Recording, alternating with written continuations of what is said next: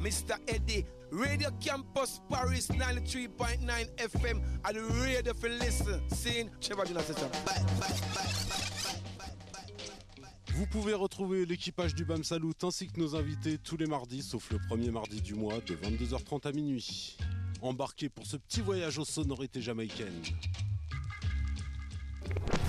93.9, Radio Campus Paris, 17h30, 5h30.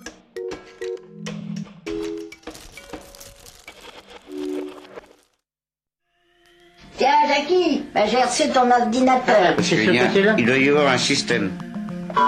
Je sais pas sur quoi t'as appuyé tout à l'heure qu'il l'a ouvert. Ah voilà, ça y est, il y a marqué accueil, imprimante, modifier la fiche. Mais ils peuvent pas te faire venir quelqu'un. Annulé. Non mais ça fait rien du tout, ça fait de la musique. Qu'est-ce que c'est ce bordel là Regarde, ça y est, ça y est, c'est bon. Numérix, l'émission qui interroge nos vies numériques dans un monde connecté. Euh, à moins que ce soit l'inverse. Sur Radio Campus Paris. Bonsoir et bienvenue pour ce nouveau numéro de Numérix. La jeune fille vient de vous le dire, le Max le mensuel qui interroge le monde numérique grâce aux sciences sociales. Bienvenue donc pour une heure d'humanité digitale et aujourd'hui nous vous emmenons en voyage là où tout a commencé. C'est à la Californie, à sa réalité et à ses mythes que nous allons nous intéresser aujourd'hui, ainsi qu'à ceux de la Silicon Valley. Emmanuel sera constante. Pourquoi l'industrie, la révolution et la culture numérique sont nées là-bas et pas ailleurs?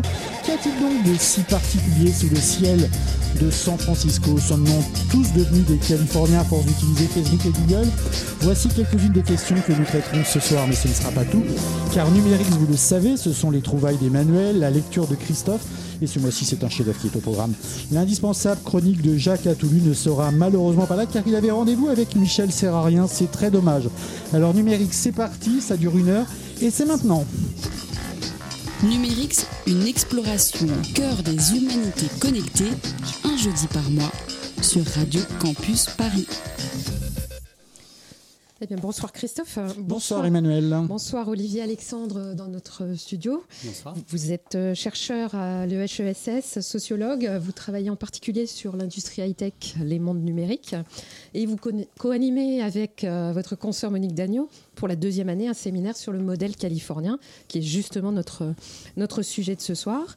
Et surtout, vous avez passé plus d'un an, si je ne me trompe pas, à Stanford pour observer justement de, de près, à la loupe, la Silicon Valley.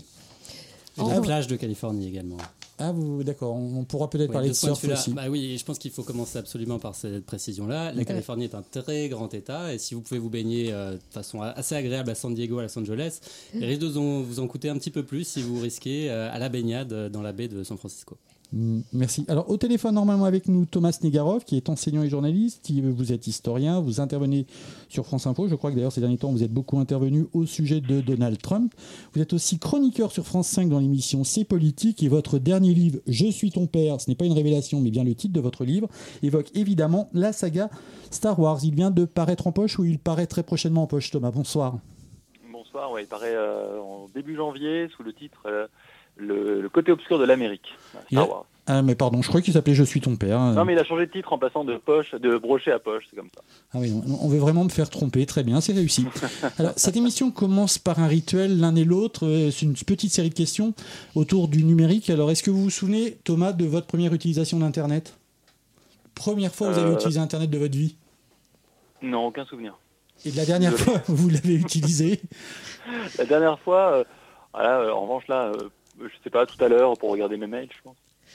Olivier Alexandre, Euh, première fois avec alors, Internet. Oui, ça va être une anecdote à la fois très fancy, comme on dirait euh, à San Francisco, et, et- et pas vraiment, puisque euh, je crois que j'étais à Oxford. J'ai un, un stage linguistique, je crois, et euh, j'étais tombé sur euh, un truc bizarre sur l'ordinateur, Caramel euh, à l'époque, euh, qui était euh, la page ouverte d'un étudiant, et j'ai envoyé des mails avec Caramel, donc euh, à l'insu de cet étudiant, qui est à mon côté déjà hacker euh, avant l'heure, Belle histoire. Et la dernière fois où vous l'avez utilisé Euh, pour venir ici. Mais je me suis trompé quand même. Que vous a apporté Internet dont vous ne pourriez plus vous passer, Olivier Alexandre? Euh, les mails, Et qu'a apporté Internet dont vous aimeriez bien vous passer? Les smileys. Même question, Thomas Negaroff, vous, euh, de quoi vous ne pourriez pas vous passer? Euh, malheureusement de Twitter. Et bon, c'est poursuivre Donald Trump? Ouais, ouais. et, et- et de quoi vous pourriez, vous aimeriez vous passer? Des tweets de Euh, Donald Trump peut-être? du compte de Donald Trump, The Real Donald Trump. D'accord. Euh, alors, pour, pour, pour commencer, euh, puisqu'on est un historien, on va en profiter. Dans l'histoire des États-Unis, quelle place occupe la Californie? J'ai envie de vous demander à quel moment elle est rattachée à cette grande fédération, voire confédération états-unienne? Ça se fait en plusieurs temps, mais, mais dans, la, dans le, vraiment dans l'histoire mythifiée de l'Amérique, c'est vraiment la ruée vers l'or.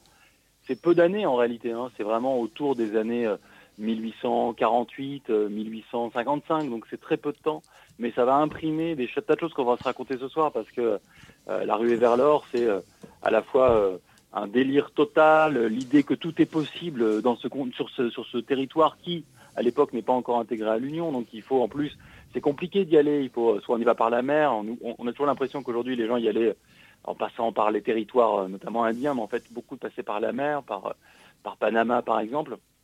Il y avait euh, énormément de énormément euh, de gens qui sont venus. Une ville comme San Francisco, dont on va j'imagine pas mal parler, elle est, il y avait 10 000, euh, il y avait euh, 1000 habitants pardon. euh, euh, autour de 1850 et puis euh, dix ans plus tard, il y a 150 000 habitants. Il y a une explosion euh, autour d'une ressource qui est l'or euh, et qui permet de vivre en plus euh, cette fameuse destinée manifeste d'une Amérique euh, qui a euh, un rôle à jouer dans le monde et, euh, et- et cette conquête du territoire, elle, euh, imprime vraiment la mentalité américaine parce que il y a l'idée, euh, Thomas Paine le disait en 1776, de refaire le monde à nouveau d'un territoire d'une corne d'abondance et, et l'or en est un des indicateurs. Et donc euh, dans la mentalité, il y a euh, finalement euh, un- une dimension un peu divine à, ce- à- à cette conquête de l'Ouest.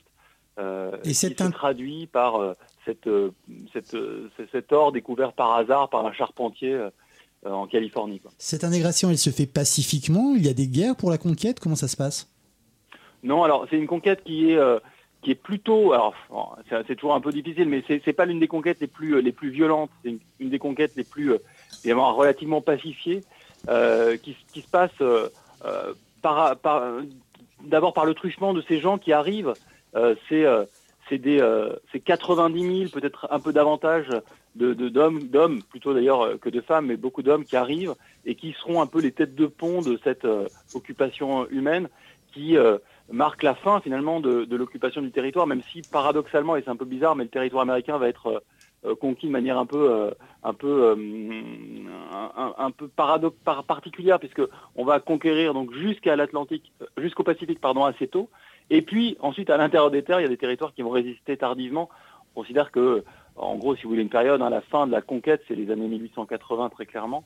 Et dans l'imaginaire, ces gens qui aiment le foot américain, les 49ers, c'est ces gens qui arrivent en 1849, c'est- et après, c'est pionnier. Et c'est en ça, évidemment, que la, que, que la Silicon Valley aussi euh, va jouer sur ce registre du, euh, sur ce registre de la conquête, euh, du pionnier, et, euh, et va euh, évidemment peupler euh, euh, l'ensemble de l'imaginaire américain. Alors justement, Olivier Alexandre, est-ce qu'on a dans cette histoire, ce début d'histoire, tous les éléments déjà de base euh, de ce qui est aujourd'hui la Silicon Valley, la ruée vers l'or, euh, le, le côté un peu divin Les le marchands de pioches. les- alors, si je ne me trompe pas, oui, si je ne me trompe pas, les parents des fondateurs de Stanford, c'est ça, étaient des, des vendeurs de pellets de pioches pour, euh, pour les... Alors, euh, il y a un certain nombre d'éléments les effectivement pionniers, qui constituent une trame euh, scénaristique qui, ou un arc narratif plus exactement qui court effectivement de la fin du 19e siècle jusqu'à aujourd'hui.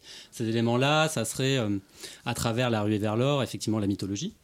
Euh, et aussi surtout le fait que les gens qui réussissent sont pas tant euh, les pionniers euh, que les gens qui fournissent les pioches et la croyance à ces pionniers. En l'occurrence, euh, il y a deux grandes figures hein, qui ont fait leur fortune euh, à cette époque-là. Euh, Leland Stanford, euh, qui a été aussi euh, le huitième gouverneur, je crois, si je ne m'abuse, de la Californie, et qui a fait euh, sa fortune euh, dans les chemins de fer. Euh, la deuxième grande personnalité qui a, fait, euh, qui a, qui a bâti son empire euh, sur cette période-là, c'est euh, Lévi Strauss, avec les jeans. Euh, et on en retient euh, assez peu de leçons euh, de cette euh, première euh, enfin, fait historique. C'est qu'effectivement, aujourd'hui, les entrepreneurs se lancent à corps perdu, euh, poursuivis ou animés par euh, le rêve ou le discours d'un Steve Jobs.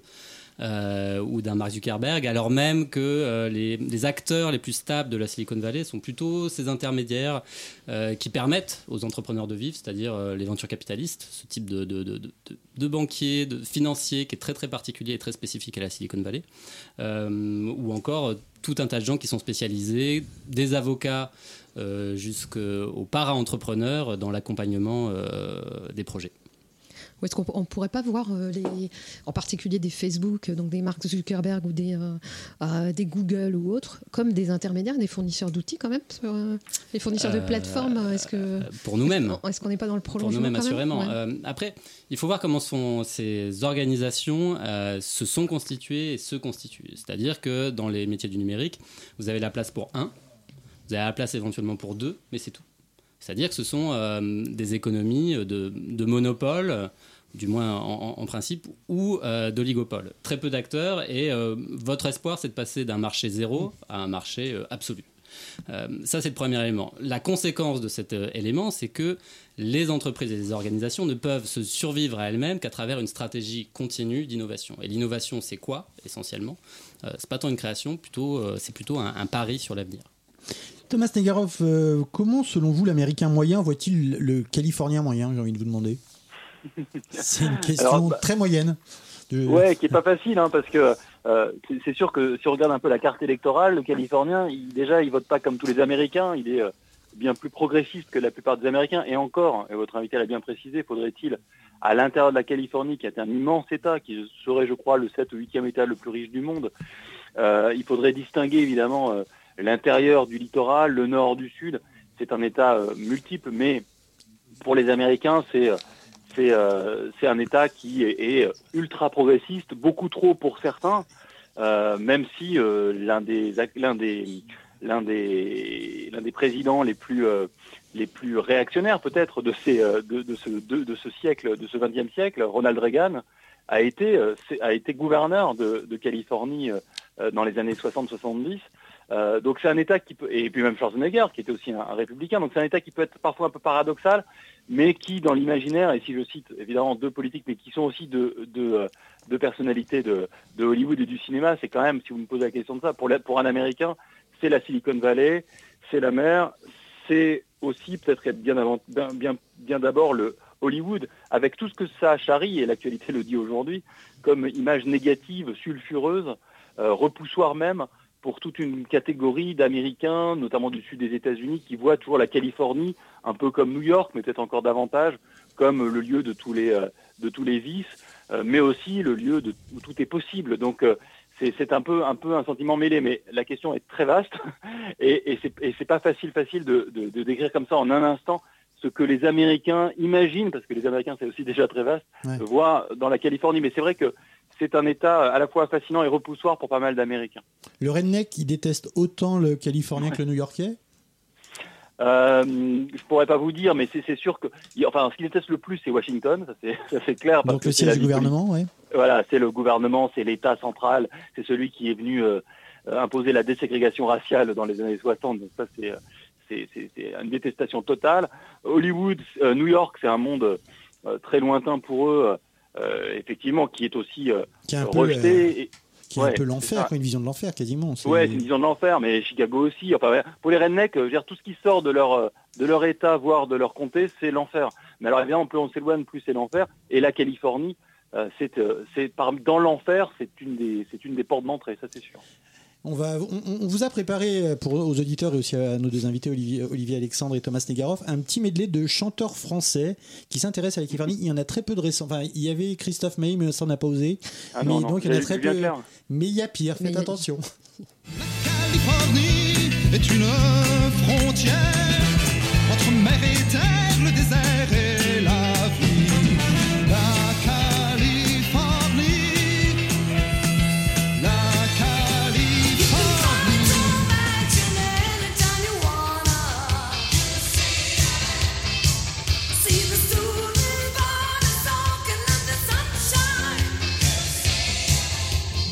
San Francisco s'embrûle San Francisco s'allume, San Francisco. Où êtes-vous, Lise des Luc, Sylvia, attendez-moi. Sous ma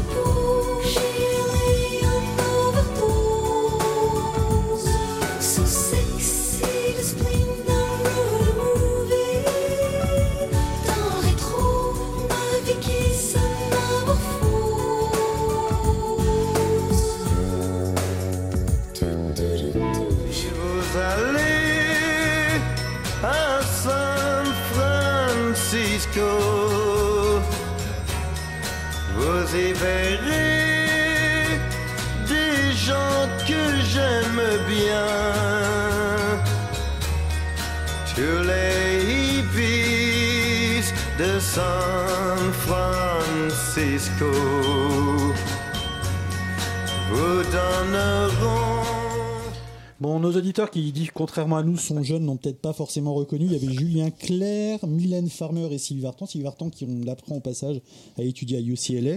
Maxime Le Forestier et bien sûr Mylène Farmer, pardon, et bien sûr Johnny Hallyday. Cette soupe a été mixée par Antonin avec un talent merveilleux. Oui, alors euh, Olivier Alexandre, on a, on a euh, opposé euh, les États-Unis à la Californie, on a dit qu'il y avait plusieurs Californies, il y a aussi plusieurs Silicon Valley. Alors il y a dans l'histoire de la Silicon Valley, on commence par le sud avec euh, Intel sur l'électronique, des boîtes qui s'installent, et puis plus on monte, plus on, passe du matériel au logiciel, et puis aujourd'hui aux réseaux sociaux. Euh, on a aussi une, une- une Silicon Valley très très riche avec une population très très pauvre à San Francisco, mais aussi à Palo Alto, où il y a deux Palo Alto. Est-ce que ça, c'est une des caractéristiques euh, d'origine qui perdure? Est-ce que c'est une des, euh, est-ce que c'est important dans la dans la Silicon Valley cette ces différentes Effectivement, depuis la France, depuis en, l'Europe, en rappelant, pardon, que, en rappelant juste que c'est très très étroit, c'est 15 km de large et 70 de long, un truc comme ça euh, J'exagère. Oui, euh, Mais c'est pas beaucoup plutôt plus. 100 km et, euh, et en largeur, je suis incapable de vous Mais dire. je- ouais, la, différence, en fait, ils ont une différence, un peu l'équivalent du périphérique pour nous. Ils ont le Caltrain, qui est une sorte de RER qui euh, descend ou qui remonte de San Francisco à San José et qui constitue à la fois une, euh, un, axe euh, de communication et en même temps une frontière euh, géographique et économique. Sur votre question des disparités, je crois vraiment qu'il faut insister, enfin, sur le point que d'un point de vue européen, la Californie est homogène. Du point de vue des Californiens, absolument pas. Vous avez tout un tas d'enclaves, et même quasiment la majorité, extrêmement conservatrices. Et d'ailleurs, ça fait toujours très bizarre aux élus san-franciscains qui arrivent à l'équivalent de l'Assemblée euh, régionale donc de Californie, quand ils se retrouvent entourés de conservateurs. Et d'ailleurs, ils ont beaucoup de mal euh, à promouvoir les, lois progressistes euh, qui voudraient, euh, qui voudraient faire euh, advenir. Euh, alors sur votre question du, morcellement de la fragmentation, elle est à la fois historique, elle est aussi euh, géographique. Historique, on pourrait reprendre euh, là où j'ai arrêté tout à l'heure, c'est-à-dire qu'effectivement Leland Stanford est le fondateur de Stanford. Euh, L'université de Stanford a été fondée en l'honneur de leur euh, fils euh, défunt euh, en 1891. Stanford est devenu il y, a, deux ans la première université américaine devant Harvard, euh, qui est un, effet qui atteint aujourd'hui un effet de rayonnement qui doit se comprendre historiquement. C'est-à-dire que Stanford a promu, du fait de tout un tas d'accidents historiques, un conglomérat unique entre la recherche, les ingénieurs, les entreprises, les politiques, l'armée et l'entrepreneuriat. Euh, C'est quelque chose, c'est un, portefeuille et un assemblage qu'on voit nulle part ailleurs. On essaie de le reproduire, ce sera sûrement une de vos questions à, à un moment donné, on essaie de le reproduire un peu partout dans le monde, mais il faut voir que ça s'est constitué sur 70 ans. Euh, et les grandes, les grandes phases sont euh, les années 30, euh, quand à l'époque le, directeur du département d'engineering à Stanford s'aperçoit que euh, les étudiants sont pas assez présents ou quand ils viennent restent pas dans la région et préfèrent retourner sur la côte, la côte est, à Boston ou à New York, qui sont considérés à l'époque comme les, grands pôles d'ingénierie. Euh, donc il demande à, à deux étudiants, Hewlett et Packard en l'occurrence, euh, bah, de, de faire quelque chose contre ça, de rester, de s'investir, euh, de donner des cours et aussi de, éventuellement de développer un certain nombre de projets. Donc pour les, pour les plus jeunes, le Hewlett et Packard, c'est le H et le P de HP. Exactement.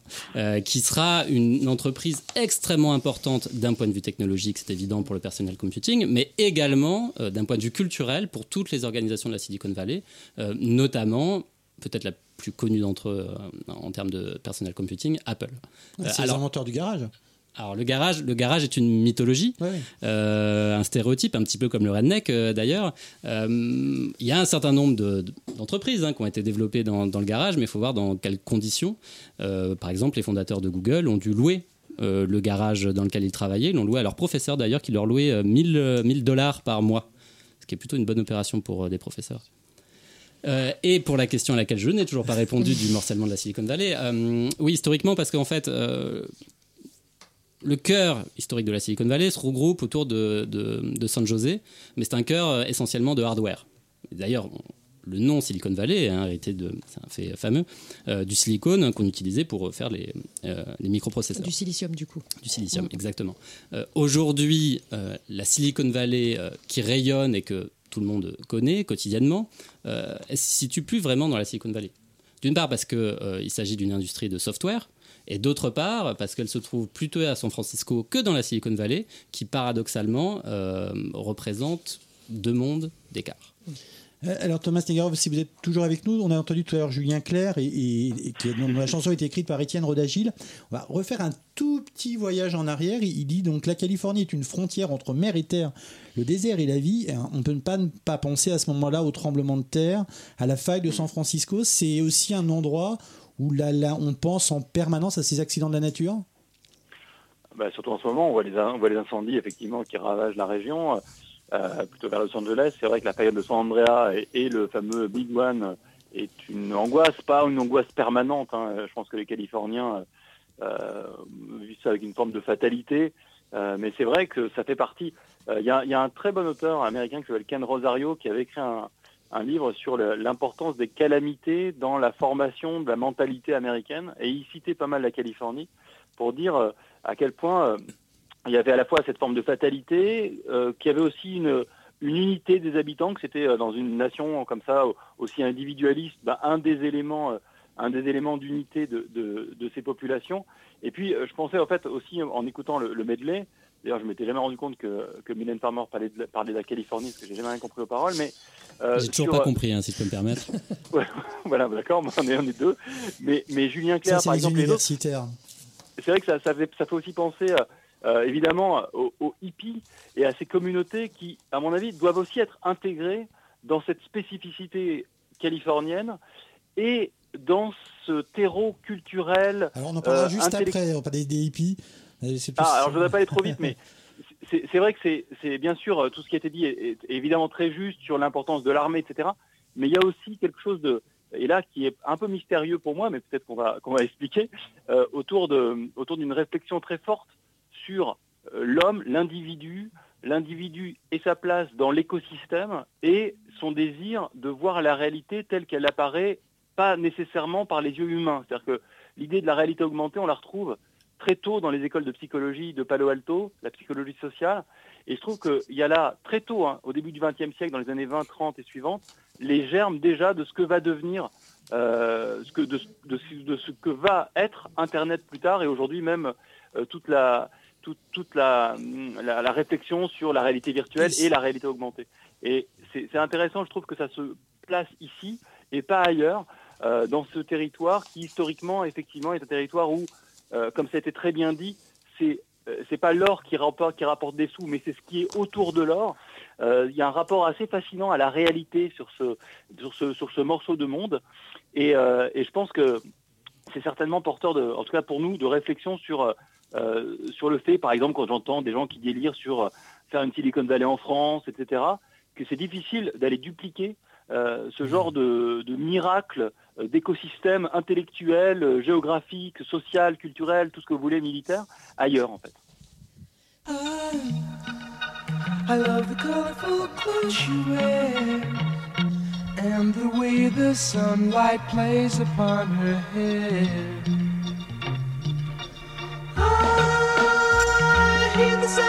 Sound of a gentle on the wind that lifts her perfume through the air.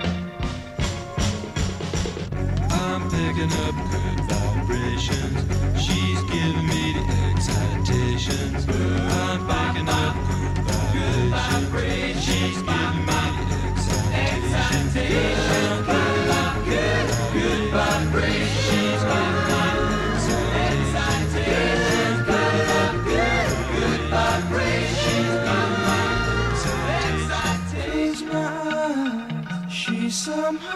closer now.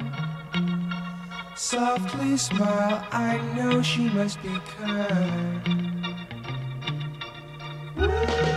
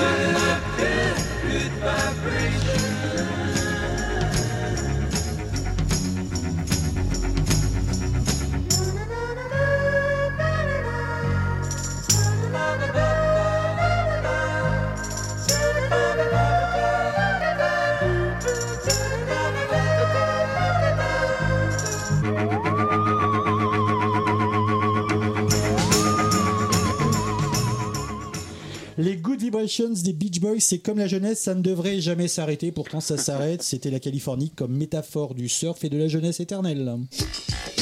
Numérix, une exploration au cœur des humanités connectées, un jeudi par mois, sur Radio Campus Paris. Alors dites-moi Emmanuel, comme chaque mois, telle une chercheuse d'or, avec votre pelle, vous lisez, scrutez, observez le web, la presse spécialisée, vous recherchez des pépites que vous nous livrez. Mais ce mois-ci, je dois dire que je ne suis pas d'accord. Je vous vois revenir avec des tongs, une longue jupe violette, des fleurs dans vos cheveux, mais les retours, les hippies seraient-ils de retour dans la vallée? C'est faux. Oui, Christophe, si, si, si. Installez-vous confortablement en tailleur, respirez profondément. Nous sommes au centre Enelsen, à moins de 3 heures de la Silicon Valley. Bien caché dans une superbe crique sur le Pacifique, c'est un endroit qui a été ouvert en 1962 et a contribué à populariser la méditation, le yoga et Christophe, le Je crois les courgettes aussi. Enfin, l'alimentation bio. Il était comme les hippies, tombé dans l'oubli jusqu'à octobre dernier où il a rouvert. Comme le raconte le New York Times, c'est Ben Tober, un ancien product manager de Google, qui vient de le ressusciter. Et donc, il va lancer une énième start-up avec Elon Musk, concurrencer le nouveau- siège d'Apple? Alors pas du tout, du haut de ses canoniques 34 ans, l'ami Ben veut garder l'esprit du lieu. On y pratique le yoga, donc la méditation de pleine conscience et même la marche et le repas de pleine conscience. Oh là là là là, Le, ça me fait rêver. le matin, c'est réveil dansant, ouverture des chakras et cours de guitare. Il faut bien ça pour sa clientèle 2017, puisque point de jeunes échevelés fumant des substances illicites, ou licites d'ailleurs, dans le coin, mais des ingénieurs, des designers, des patrons high-tech, échappés de leur Silicon Valley en totale panique. Comment ça en totale panique hein? Et Eh oui, Christophe, c'est horrible. Comme nous le raconte Ben, les gens de la tech se sont rendus compte que leur succès ne rendait finalement pas le monde meilleur. Mais Ah là quoi? là là. Comment des centaines de cerveaux au QI hors normes sont tombés du paradis, comprenant que leurs smartphones, réseaux sociaux, intelligence artificielle ne feraient pas que le bien des gens? Et que leurs décisions chez Google, Facebook, Uber, Twitter affectent souvent plus d'un milliard de personnes. Aïe, aïe, aïe, bobo à la tête. Les CEO, les PDG souffrent à l'intérieur, comme nous le dit Ben. Ils ne dorment plus la nuit. Attention au vocabulaire. On nous dit dans l'article, ils doivent réintégrer leur corps, leur inner net, leur réseau internet intérieur en quelque sorte, retrouver leur âme. Et ça, on ne peut le faire que derrière des portes fermées. Vous l'avez compris, Christophe, bring back the hippies. Donc ce sont des gens de la tech, c'est ces gens même de la tech qui viennent prendre un grand bain de flower power, un peu comme vous aujourd'hui, d'amour libre, euh, ça comme vous je ne sais pas quand, et de contre-culture. Alors c'est ce qu'on pourrait croire, mais on est dans la Silicon Valley tout de même. Et, et deux photos illustrent l'article du New York Times qui nous font vite comprendre. Alors sur la première, en noir et blanc, prise au centre en 68, un groupe de gens assis en rond, nus naturellement, très proches, enlacés par la taille. On en sourirait presque. Sur l'autre image, 40 ans plus tard, 2017, c'est presque effrayant. C'est comme dans, une, dans la vieille série Le Prisonnier des années 60 ou dans une version très réaliste de Second Life. Des hommes et des femmes en tenue de sport sombre, debout, comme posés sur une pelouse au bord de l'eau, chacun se promenant avec un air hagard derrière ses lunettes de so- soleil et sans regarder les autres. Donc en 2017, fini la nudité, fini les champignons hallucinogènes, Non, mais quel non, ennui. Non, non, on ne rigole pas. On est dans la Silicon Valley, donc une longue file de Tesla se recharge à l'entrée en attendant leur propriétaire et il faut compter quand même environ 2500 dollars pour un week-end. Merci Emmanuel. Euh, il est 20h31, vous écoutez Radio Campus Paris, c'est toujours numérique. On parle de Californie. Euh, Olivier Alexandre, vous venez d'entendre la chronique d'Emmanuel. Quel pont vous faites, vous, entre la culture hippie des années 60-70 et aujourd'hui? Il y a, il y a- un- Tout à l'heure, Thomas Tegaroff en a parlé. Il peut intervenir aussi, d'ailleurs, il est avec nous. Euh, alors, il se trouve que j'ai pas vraiment besoin de répondre à la question puisqu'il y a un excellent livre qui existe euh, sur Mais le nous ne savons pas lire, c'est pour ça que nous sommes de la radio. Euh, oui, euh, je m'étais aperçu de ça quand je vous ai vu déchiffrer vos, vos notes. Donc, ce livre s'appelle Aux sources de l'utopie numérique, euh, From Counterculture to Cyberculture de Fred Turner, qui est professeur au département et président, directeur du euh, département de communication à Stanford, où il explique très bien qu'en fait, euh, ce qu'on appelle euh, confusément la contre-culture recouvre deux courants très distincts. Donc, à partir de la fin des années 60, principalement autour des grands campus américains californiens, vous avez un courant qui s'oriente et qui va s'orienter vers la politique traditionnelle. Et des gens qui vont devenir assez connus, comme Al Gore, comme Bill Clinton, et qui vont essayer de porter un ensemble de propositions progressistes à travers les outils traditionnels de la politique. Et puis vous avez un second courant, euh, à la fois euh, plus folklorique, euh, plus euh, rieur d'une certaine façon, mais alors que c'est un courant qui a essayé vraiment de porter une utopie euh, quotidiennement et au concret, euh, ce que Fred Turner appelle les new communalistes, ce qu'on appelle ici euh, les hippies, le retour à la terre, euh, qui ne sont pas que des José Bové euh, en Californie, euh, puisque vous, avez euh, environ un million de personnes euh, entre euh, 1969 et euh, 1972 qui rejoignent ces communautés, principalement à, l'ouest des États-Unis, et qui vont essayer de trouver des moyens euh, technologiques, micro-technologiques, pour réussir à vivre en conformité avec leurs valeurs. Et la dimension technologique est souvent euh, rejetée hein, quand on parle des hippies euh, euh, un peu rapidement. Voilà, on imagine tous euh, le bab qui fume des joints euh, avec des foulards dans les cheveux et, et une marguerite euh, dans, la, dans la bouche. Euh, en réalité, euh, vous avez des, euh, des, des- gens très, très organisés, très au fait, passés par les grandes universités américaines, notamment Stuart Brand, qui est le, le- le héros principal, on pourrait dire, du livre de, de- de- de Fred Turner, euh, qui vont essayer d'organiser euh, ces micro-communautés avec des outils très très concrets comme le Wall Earth Catalog, qui est un peu le, euh, l'archéologie, euh, l'organon archéologique de ce que va devenir dans un premier temps le Well, euh, qui va devenir euh, le World, euh, enfin le, le- le réseau des réseaux, ce qu'on connaît à travers l'expression Le, d'Internet. le Whole Earth Catalogue, donc le catalogue de toute la Terre. C'est-à-dire, C'était un catalogue où- dans lequel on Alors, recensait tout. c'était- c'est c'est devenu un objet un peu, un peu mythique hein, aujourd'hui, hein, qu'on qu'on peut trouver sur le net à des prix souvent euh, assez euh, élevés, euh, et qui était une sorte de catalogue La Redoute à l'époque, qui passait de commune en commune, hein, de communauté en communauté, avec tout un tas de- d'instruments un peu bizarres, hein, des piolets pour monter votre tente, euh, des, des Ah. petites radios pour communiquer. Euh, L'idée ici étant, et, et c'est quelque chose qui est très vrai dans la Silicon Valley, euh, l'idée ici n'est pas tant de s'attarder euh, aux, aux éléments de détail de ce catalogue que à sa structure. Et l'intelligence, de ce point de vue-là, comme dans un ordinateur, tient à la communication de réseau beaucoup plus que ce qui en est fait à travers ces réseaux-là. Et c'est quelque Ouais, chose qui se poursuit à la fois dans euh, les GAFA d'une certaine façon, mais euh, des, des- des choses qui sont un peu plus festives, comme le Burning Man, où, euh, pour répondre un, un petit peu à la réflexion de tout à l'heure, euh, on a un, un humanisme 2.0 euh, qui euh, s'invente, qui se proroge, qui se diffuse à l'échelle mondiale et qui redonne d'une certaine façon, à tort ou à raison, et je pense à tort et à raison, euh, qui donne foi dans, euh, dans en même temps, quoi. C'est en même temps. Thomas Negaroff Oui, le- oui, effectivement, le Wallers catalogue, euh, dont euh, euh, Steve Jobs a en permanence euh, évoqué l'importance dans sa formation intellectuelle, a une dimension euh, euh, technologique, c'est vrai, mais aussi très communautaire. Et c'est en ça que certainement aussi euh, les réseaux sociaux, tels qu'on les imagine et tels qu'on les a imaginés ensuite, ont été en- envisagés dans ce contexte d'écosystème-là que j'évoquais tout à l'heure, un peu philosophique, parce qu'il y a aussi derrière ça une philosophie très individualiste, paradoxalement, hein, communautaire et individualiste, parce Oui, qu'il y a en tout, en tout cas un rejet de l'État très marqué. Il y a l'idée, on est sur des, philosophies politiques assez libertariennes finalement, où il y a l'idée que, que l'individu, quand il est libéré euh, de la contrainte étatique, devient euh, véritablement libre et devient véritablement euh, un, homme. Ça fait penser, moi, à la déclaration, je ne sais pas si vous l'avez déjà lu, à la déclaration d'indépendance du numérique. Alors, c'est peut-être pas fort la bonne formulation de 1996, je crois, où il y avait une espèce de déclaration comme ça. Je pense que Turner en parle dans son bouquin.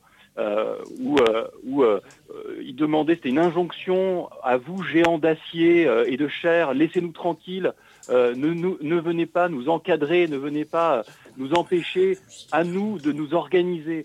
Et c'était intéressant parce que d'abord on voit d'abord comment tout ça s'est complètement retourné et que la machine capitalistique américaine a quand même brisé pas mal de ses idéaux, mais quand même comment il reste euh, cette, euh, cette parcelle de contre-culture libertarienne, même si le terme contre-culture est peut-être pas le, plus adapté, mais euh, si, on, met ça avec ce que je disais tout à l'heure sur la psychologie sociale, cette idée de vouloir regarder différemment, de vouloir voir le monde dans son entièreté et le voir davantage via par exemple la prise de LSD, moi je pense que tout ça c'est le même contexte. On a peut-être là plein d'éléments qui, mis bout à bout, permettent de comprendre ce miracle finalement qu'est la Silicon Valley. Et, et dans, dans ce miracle, il y, a, il y a tout à l'heure, vous parliez Thomas Negaroff de, de, de l'école de Palo Alto. Moi, j'ai Ouais. souvenir d'avoir lu ça quelque part. Alors, je ne sais pas si c'est une légende urbaine ou si j'ai rêvé, parce que ça m'arrive de rêver aussi. Mais que la Californie, une des explications du miracle californien, c'était aussi la forte présence d'écoles Montessori, donc de toute une psychologie particulière. Ça, ça, ça- Ouais. ça- je sais pas, vous l'avez déjà lu quelque part ou pas? Oui, si, si. Il y a beaucoup, il y avait énormément de, de, de recherches, encore une fois, sur une base communautaire, éloignée des règles, en fait, étatiques, des règles imposées par, euh, par le politique, d'envisager d'autres formes d'éducation. Bien sûr, on essayait d'en- de, mais là, c'est, c'est pas propre à la Californie, c'est propre à une époque. L'idée d'envisager un autre monde, mais en se reposant sur un système de valeurs traditionnel, ce qui est souvent un peu paradoxal. Euh, mais c'est vrai. Et puis l'école, quand même, euh, pour dire un mot sur l'école de psychologie sociale de Palo Alto, le grand truc, c'est de dire quand vous avez des problèmes, souvent vous êtes incapable de régler les problèmes par vous-même parce que vous n'arrivez pas à voir au-delà de vos problèmes. Et donc il faut que vous soyez aidé et d'envisager que la solution à vos problèmes, elle se trouve dans un univers auquel vous n'avez pas accès sans l'aide d'un thérapeute. Et c'est vraiment intéressant parce que il y a de ça aussi aujourd'hui. Euh, il y a eu de ça dans la création du web, l'idée d'avoir une mémoire infinie par exemple. Et aujourd'hui, dans les délires transhumanistes qu'on découvre et qu'on retrouve aussi euh, chez ces gens-là, il y a encore une fois l'idée d'un homme augmenté, d'un homme plus fort, d'un homme plus grand. Alors ça peut être terroris- terro- euh, terrorisant, quelque chose de terrifiant. Ça peut aussi être quelque chose d'utopique. Donc on est toujours entre ces deux, je trouve. Il y a une vraie, une vraie binarité en Californie entre euh, le rêve et le cauchemar, entre la faille de San Andrea, vous l'avez dit, et puis la découverte de l'or. Olivier Alexandre? Euh, ouais. Euh, non, mais j'aimerais faire une précision sur, euh, sur cette question de, de, de hippie parce que on, on a tout un tas de discours. Effectivement, Steve Jobs, euh, effectivement, Stuart Brand, effectivement aussi Fred Turner, qui tendent à enchanter ou réenchanter une histoire qui est en fait plus complexe, euh, plus interconnectée.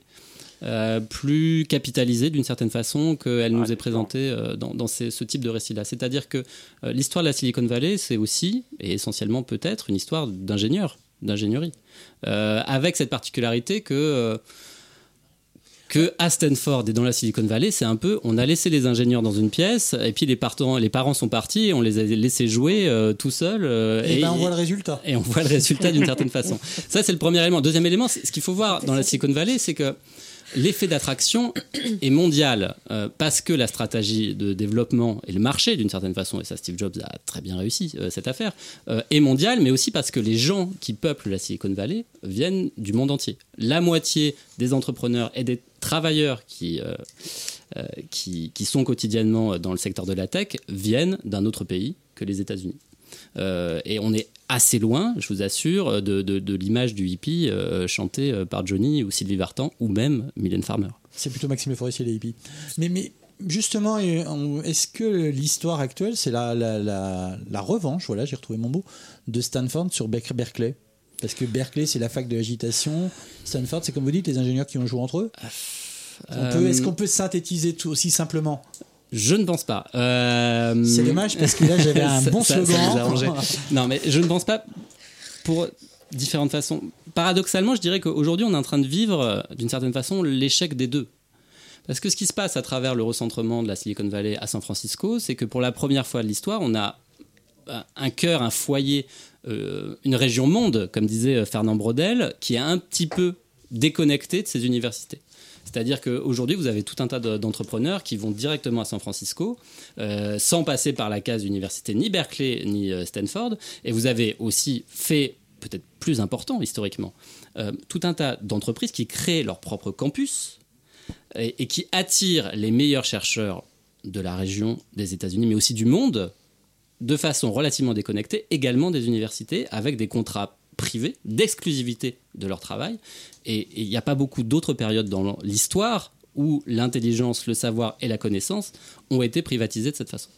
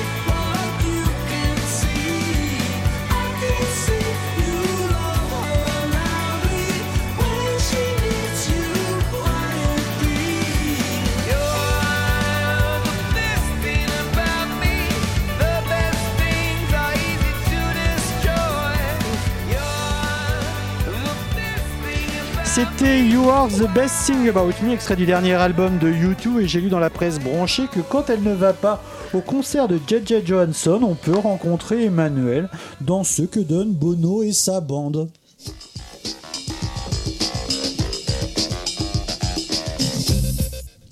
Alors, comme chaque mois, Christophe, un extrait d'un livre inspiré par le numérique.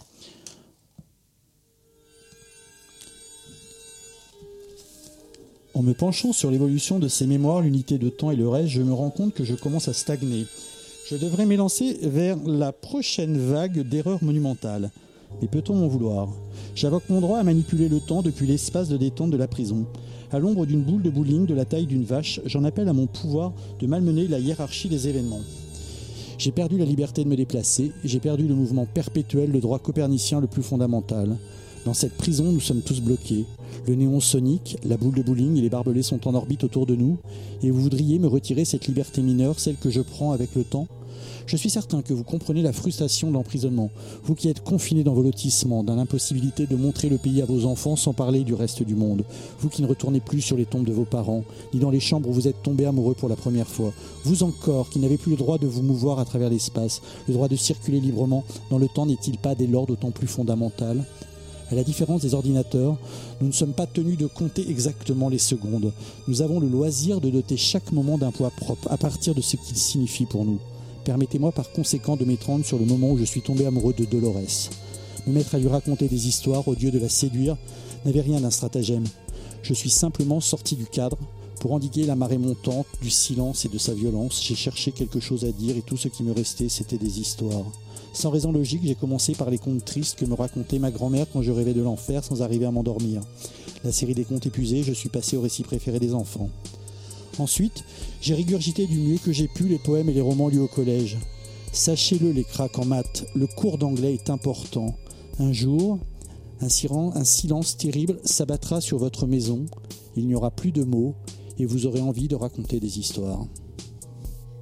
C'était un extrait de Rêve de machine de Louisa Hall, publié cette année aux éditions Gallimard. Sûrement le meilleur livre sur l'intelligence artificielle, le meilleur roman qui a une caractéristique essentielle, il est intelligent et sensible. Et pas artificiel. Voilà, on est toujours dans numérique, il est 20h47, il nous reste encore une petite dizaine de minutes puisque Jacques Atoulu ne viendra pas aujourd'hui. On se retrouve pour débattre avec Thomas Negaroff, ou plutôt pour discuter avec Thomas Negaroff et Olivier Alexandre de la Californie. Alors, vous nous avez dit tout à l'heure, euh, Olivier Alexandre, que la, Silicon Valley, pardon, n'était plus dans la Silicon Valley. Moi, je confonds les deux, de toute façon. La Silicon Valley n'était plus dans la Silicon Valley. Et pourtant, on a l'impression de tous vivre dans ce monde-là. Comment vous expliquez ce paradoxe? Euh, ben, il faudrait que je vois comment vous vivez de- déjà euh, pour le confirmer le ou saurez pas. pas. Alors il y, a- y y plusieurs éléments. Euh, D'une part, euh, ça part par le bas et par le haut. Par le bas parce qu'effectivement, euh, les outils du numérique euh, tels qu'on les connaît et qu'on les connaît pas parce que c'est une industrie particulière, un petit peu euh, euh, schizophrène, euh, où les plus grands groupes sont des groupes qu'on appelle B2C, c'est-à-dire business to consumer. Euh, mais la majorité de l'industrie, elle est euh, B2B, hein, business to business. Donc il y a tout un tas d'opérateurs, de, de, de, de, de- de start-up ou de petites entreprises qui font du service informatique sans qu'on le sache. Et, ce mouvement-là, il est mondial, il est, culturel également, puisque comme ça a été dit tout à l'heure, le- le numérique est devenu d'une certaine façon de la pop culture. Euh, de Matrix à la série Westworld, euh, c'est devenu un univers euh, partagé, envié, un, imaginaire qui appelle et attire de plus en plus de jeunes. Ça, c'est le premier mouvement. Le deuxième mouvement par le haut, c'est que après une série de crises économiques, un moral aussi pour un tout un tas de, dirigeants et de chefs d'entreprise, le numérique incarné par la Silicon Valley apparaît comme un foyer d'opportunités, voire un modèle euh, à dupliquer. Donc on a Saclay euh, en France qui fait le pari un petit peu fou de, de reproduire ce qui s'est passé Surtout à Stanford à l'échelle ouais. d'un siècle. Ils essayent de le faire en 10 ans. Effectivement, c'est- compliqué, même si en France, on a des très bons euh, ingénieurs. Mais ça se passe un petit peu partout dans le monde et partout dans, dans les grandes villes, surtout. Euh, vous avez à, à Berlin une Silicon Alley, vous avez à Barcelone un, un Tech District, vous avez à Londres aussi euh, un, un- quartier du même acabit, où il se passe à peu près les mêmes choses. C'est-à-dire que le référent culturel euh, plus ou moins imaginé est celui de la Silicon Valley et de San Francisco. On parle en anglais, voire on a interdiction de parler euh, espagnol à Barcelone et, et allemand euh, à Berlin. Euh, on a des salles de réunion qui ont des noms de quartiers euh, san-franciscain. Euh, et puis on adopte euh, la, même, la même langue, le même imaginaire, celui de la disruption, euh, de faire advenir un monde nouveau à travers le levier du numérique. Thomas Negaroff Euh, Oui, et alors euh, il y, a, un autre B2C euh, qui m'intéresse mais encore davantage, c'est le business to citizen, aux citoyens. Et là, et là l'utopie se transforme largement en dystopie. Et, la Silicon Valley peut aussi euh, charrier des tas d'angoisses et d'inquiétudes, y compris même de ses principaux acteurs. Euh, il y a quelques jours, j'étais au dîner annuel de, de, la, de la French American Foundation, et il y avait euh, le grand invité, c'était Evan Spiegel, donc le fondateur de Snapchat. Et euh, j'ai eu l'occasion d'échanger un peu avec lui. Et c'est quelqu'un de très jeune, de très riche et d'extrêmement inquiet sur l'évolution euh, des outils qu'ils ont eux-mêmes contribué à créer, voire créer directement. Alors lui, c'est pas Facebook quand même, mais il y a une vraie inquiétude qui est de dire, mon Dieu, on est en train de détruire la démocratie. Et alors, ça peut sembler comme ça être un slogan un peu ridicule, tout ce que veut, mais il euh, nourrit cette hypothèse-là en expliquant que on ne lit plus de journaux. Alors, euh, Jeff Bezos en a même racheté. On ne lit plus de journaux avec Washington Post, mais non seulement on ne lit plus de journaux, mais euh, les algorithmes font que sur Facebook, le fil Facebook, vous n'avez que des informations qui confortent votre propre, opinion. Or, la démocratie, c'est aussi faire vivre des, op- des opinions qui s'affrontent, qui débattent, qui se contredisent, voire qui, se, qui parviennent à convaincre les autres. hein. Et euh, ces gens-là, aujourd'hui, ont aussi construit un monstre euh, qui est une vraie, moi je trouve en tout cas, un vrai, un vrai danger pour, euh, la vie démocratique. Et je ne parle même pas euh, de, toutes les, de, tous les délires qu'on a pu voir dans la, dans la campagne électorale américaine, qu'on a pu lire au moment du Brexit par exemple, voire même en France, avec les fuites de données. Ça c'est une autre information, mais je pense même sur la question même de le citoyen, quelle est, la, place du citoyen et de l'information dans une démocratie. Alors, C'est peut-être des, choses complètement has-been et plus intéressantes, mais quelqu'un comme Evan Spiegel qui a 27 ans, je crois, se, se demande à quel point aujourd'hui les outils qu'ils ont créés et qui les ont rendus extraordinairement riches ne sont pas extrêmement aussi dangereux pour la démocratie. Donc le B2B, le B2C, d'accord, mais aussi le business qui, est en train vraiment de bouleverser le jeu démocratique, de le transformer, de l'abîmer. En tout cas, c'est comme ça que les acteurs eux-mêmes, et c'est pour ça que j'étais frappé de cette discussion, que les acteurs eux-mêmes l'envisagent. Mais est-ce qu'on peut pas imaginer, puisque finalement, il y a, pour employer un mot que je déteste, qui est celui de résilience, est-ce qu'il n'y a pas aux États-Unis et en Californie, et encore plus en Silicon Valley, une capacité toujours, à partir de ces erreurs, à partir de la pensée critique qui, est en perpétuelle évolution, peut-être une capacité à dépasser cela?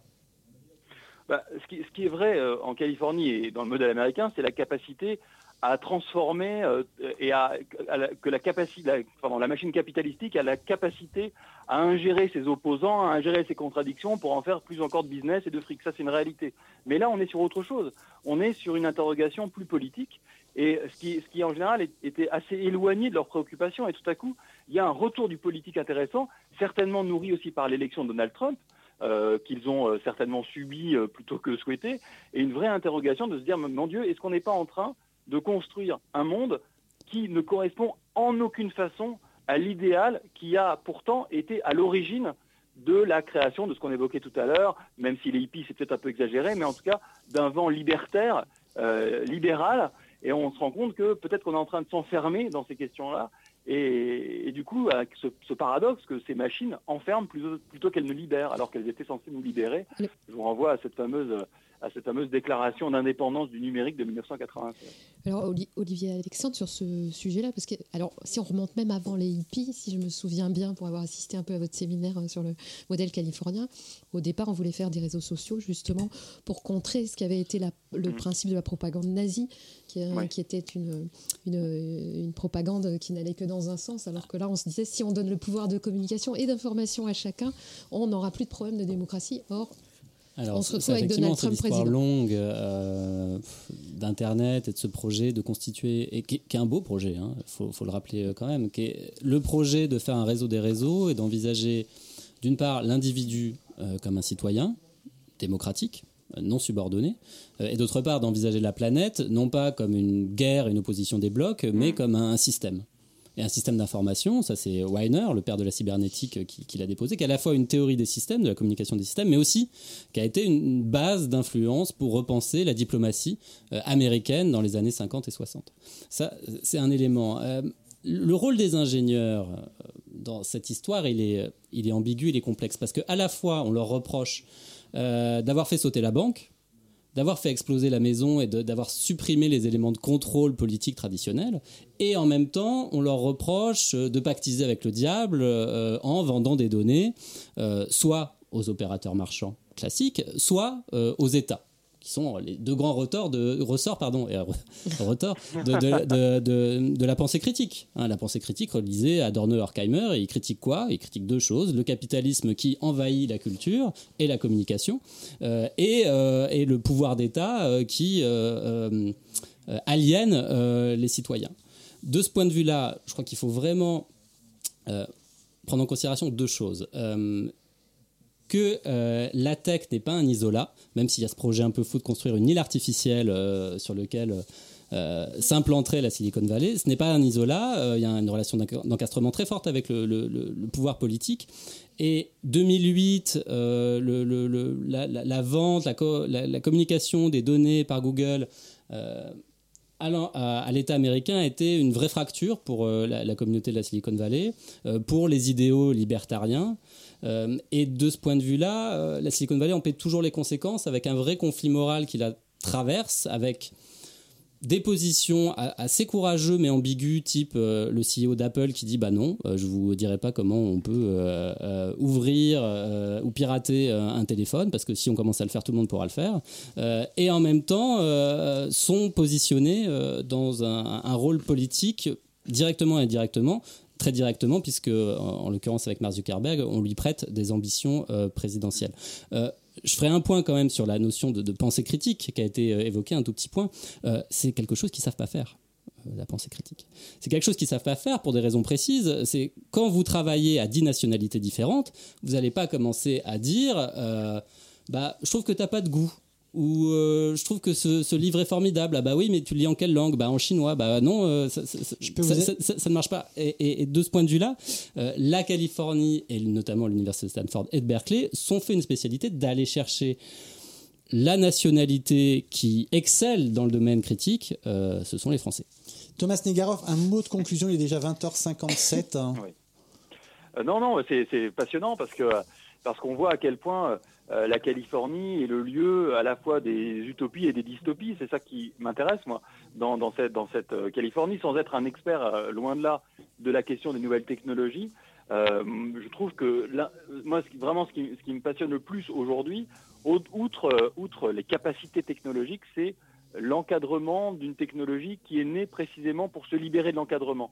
Et est-ce qu'on en sort de ça? Alors peut-être que les cerveaux français qui sont plus brillants que les autres pourront trouver des solutions à ça en, Californie, mais vraiment c'est une question qui me semble qu'on n'est pas capable de, de- en tout cas qui me semble très difficile à résoudre dans notre cadre de pensée, d'où peut-être l'intérêt d'en faire appel à la psychologie sociale de Palo Alto. Vous voyez comme quoi peut-être que la solution est au cœur même de la Silicon Valley. Alors que la Silicon Valley n'est plus dans la Silicon Valley, mais c'est encore une histoire. Merci Thomas Negaroff d'être avec nous. Si vous avez été Donald Trump au téléphone, vous pouvez lui demander d'arrêter de faire des bêtises.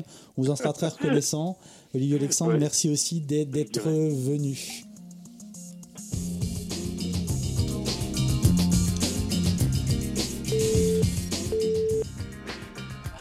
C'était Numérix, le rendez-vous mensuel consacré aux humanités numériques, proposé non pas par Palo Alto, mais bien par le pôle sciences de Radio Campus Paris. J'ai mis deux jours pour l'écrire, celle-là j'en suis très fier. Euh, nous avions avec nous Thomas Negaroff et Olivier Alexandre. Merci à tous deux d'être venus. Je vous rappelle qu'on peut lire, on pourra bientôt lire. Enfin, Je suis ton père, mais ça s'appelle plus Je suis ton père, mais c'est Thomas Negaroff qui l'a écrit. À la présentation, il y avait Emmanuel et Christophe. À la réalisation, l'indispensable Antonin qui fait des mix depuis son plus jeune âge. On se retrouve l'année prochaine. Ce sera le jeudi 4 décembre après une nouvelle émission, après, avec une nouvelle émission pardon de numérique. D'ici là, n'oubliez pas de déconnecter et en attendant, vous allez retrouver la suite du programme de Radio Campus Paris. Bonsoir et encore merci à tous.